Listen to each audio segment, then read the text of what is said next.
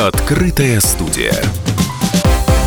Добрый день, друзья! У микрофона Алексей Иванов. В рамках проекта «Деловая пятница» на площадке радио «Комсомольская правда» состоялся круглый стол, посвященный перспективам обязательной маркировки товаров в России. Эта тема уже вызвала широкое общественное обсуждение после того, как появились сообщения о дефиците некоторых популярных препаратов в аптеках после введения обязательной маркировки медикаментов. А сейчас уже представители других отраслей бьют тревогу. Своим мнением о введении маркировки питьевой воды высказал президент Союза производителей безалкогольных напитков Максим Новиков. Мы не поддерживаем а, введение обязательной маркировки упакованных вод, и связано это с рядом факторов. Но, во-первых, а, на сегодняшний день индустрия находится далеко не в лучшей форме. А, по итогам второго и третьего кварталов мы видим снижение к показателям предыдущего года, Причем во втором квартале снижение по ряду сегментов а, упакованных вод, в частности, сегмент а, Home Office Delivery, это 19-литровая тара, проседал в ряде регионов до 60%.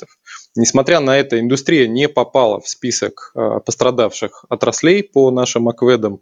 Мы не получали никаких дополнительных мер поддержки, и на сегодняшний день индустрия фактически функционирует за счет средств, которые вложили вложили инвесторы, э, сами предприниматели и не имеет никаких мер э, субсидирования и государственной поддержки отрасли. Э, сейчас мы понимаем, что уровень загрузки мощностей у нас упал до уровня ниже 50%, что соответствует показателям 2000 или 2001 года.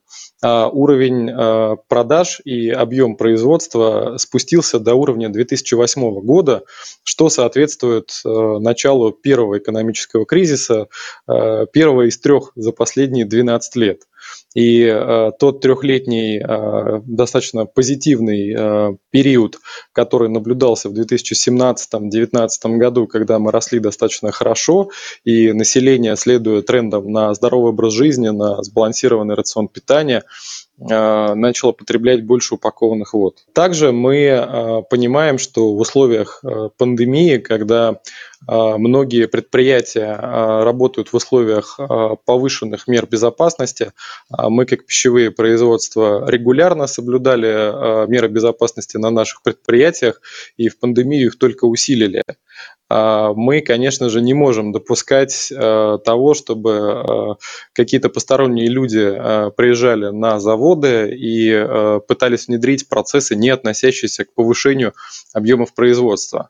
На сегодняшний день мы видим, что реальных технических решений для внедрения маркировки не представлено, и это также затрудняет со стороны индустрии Э, момент принятия решения о том, необходимо ли компании заходить в эксперимент или нет.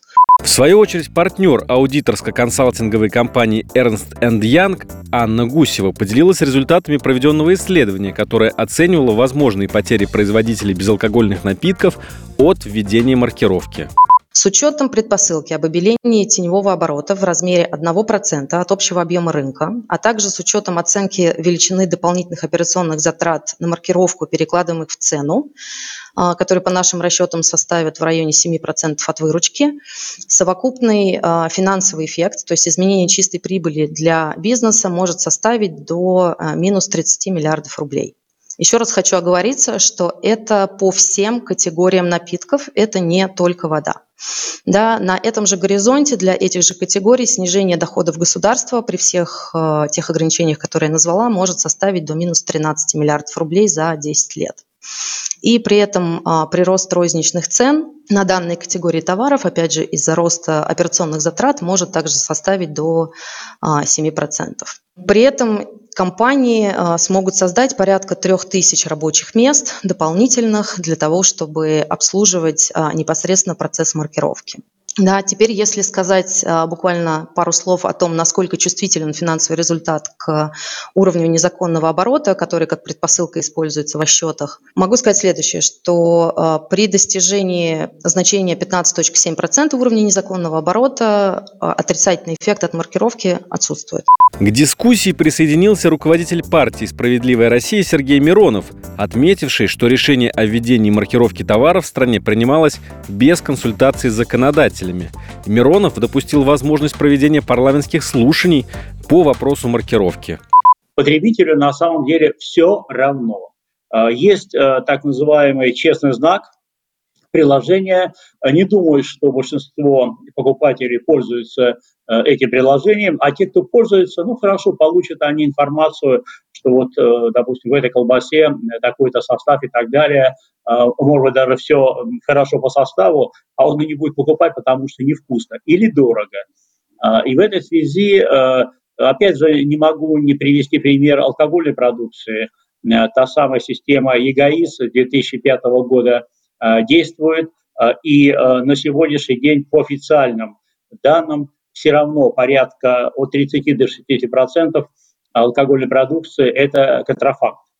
То есть, если главной целью маркировки борьба с контрафактом, мы видим, что вот уже 15 лет система ЕГАИС работает, и что-то мы здесь пока порядку не навели. Так вот, возвращаясь с точки зрения потребителя, то, что э, маркировка повлечет за собой удорожание товара, ну, совершенно очевидно, и здесь уже говорится, у меня есть справка, что для как раз малых средних э, предприятий единовременные затраты э, для проведения э, маркировки где-то от 18 до 29 тысяч, видимо, установка оборудования ежемесячно для каждой торговой точки еще 2-3 тысячи. Естественно, эта цена, конечно, будет отражена потом э, в товаре. Для потребителя, похоже, это не очень будет э, интересно и полезно.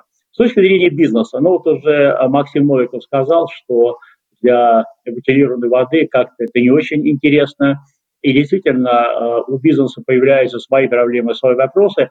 Здесь я обратил бы внимание на инициативу одного из губернаторов нашей страны, а именно губернатора Забайкальского края Александра Михайловича Осипова, э, которого я знаю хорошо, и должен сказать, что это очень э, человек взвешенный, въедливый, очень щепетильный, и он ко всему относится очень серьезно и профессионально. Мне вообще импонирует вот его манера работы. Так вот, насколько я знаю, он уже обратился в правительство с предложением отложить до 1 января 2022 года маркировку э, там одежды, обуви, еще что-то он предлагает, потому что он э, понимает, что его предприниматели, бизнес на его территории, в Забайкальском крае, не готов.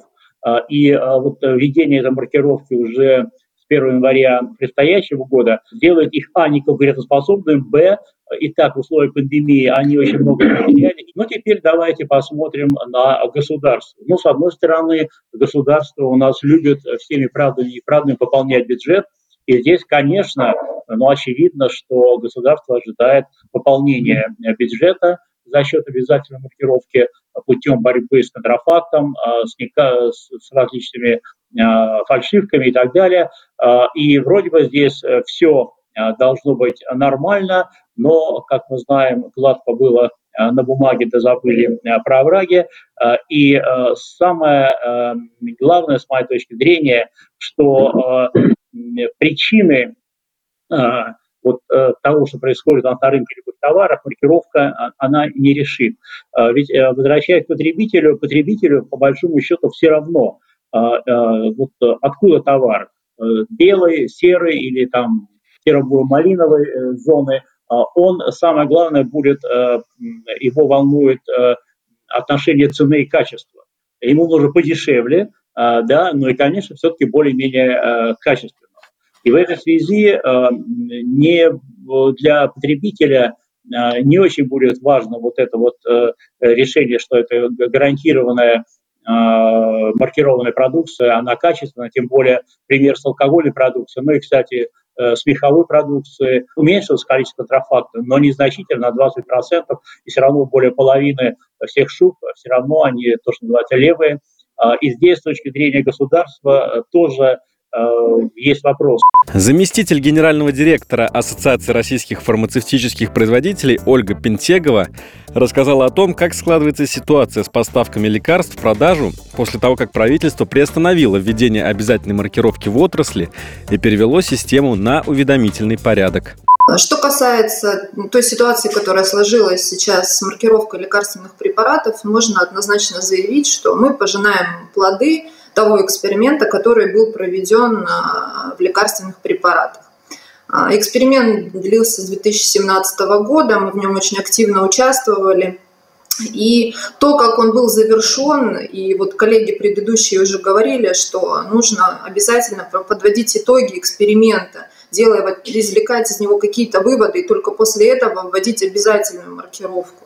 Вот исходя из того, что у нас это не было сделано должным образом, и обязательно маркировка была внедрена так или иначе с 1 июля 2020 года, вот мы сейчас пожинаем те плоды, а, недоработки системы мониторинга движения лекарственных препаратов. Хотя мы на это неоднократно обращали внимание, что система не готова, ее работоспособность низкого уровня и не может обеспечить должным образом бесперебойное перемещение продукции между участниками рынка. Бизнес-омбудсмен по малому и среднему предпринимательству Анастасия Татулова считает, что введение обязательной маркировки в первую очередь ударит по малому бизнесу, который и так в условиях пандемии пострадал больше всех. Действительно, ситуация это катастрофическая с бизнесом. И э, добивать бизнес совершенно какими-то сырыми решениями и заставлять бизнес нести эти расходы, это просто, ну, не знаю, не хотеть, что это не спланированные акции по уничтожению достижение а, маленького бизнеса в пользу крупного, но вообще таки это наводит на какие-то странные мысли. Еще одним участником обсуждения стал директор по качеству IDS Борджоми Алексей Макарушин, который рассказал о том, какие затраты реально понесут производители и как это скажется на покупателях, если решение об обязательной маркировке питьевой воды не будет отменено все данные открытые. То есть э, святой источник мы выпускаем 500 миллионов где-то э, бутылок в год. То есть 50 копеек мы должны отдать э, ЦРПТ за систему, и где-то минимум даже по оценкам э, ЦРПТ, на самом деле, наверное, в разы больше, это полтора рубля дополнительных расходов, то есть минимум 2 рубля с бутылки э, мы должны будем отдавать. То есть 500 миллионов – это миллиард рублей в год.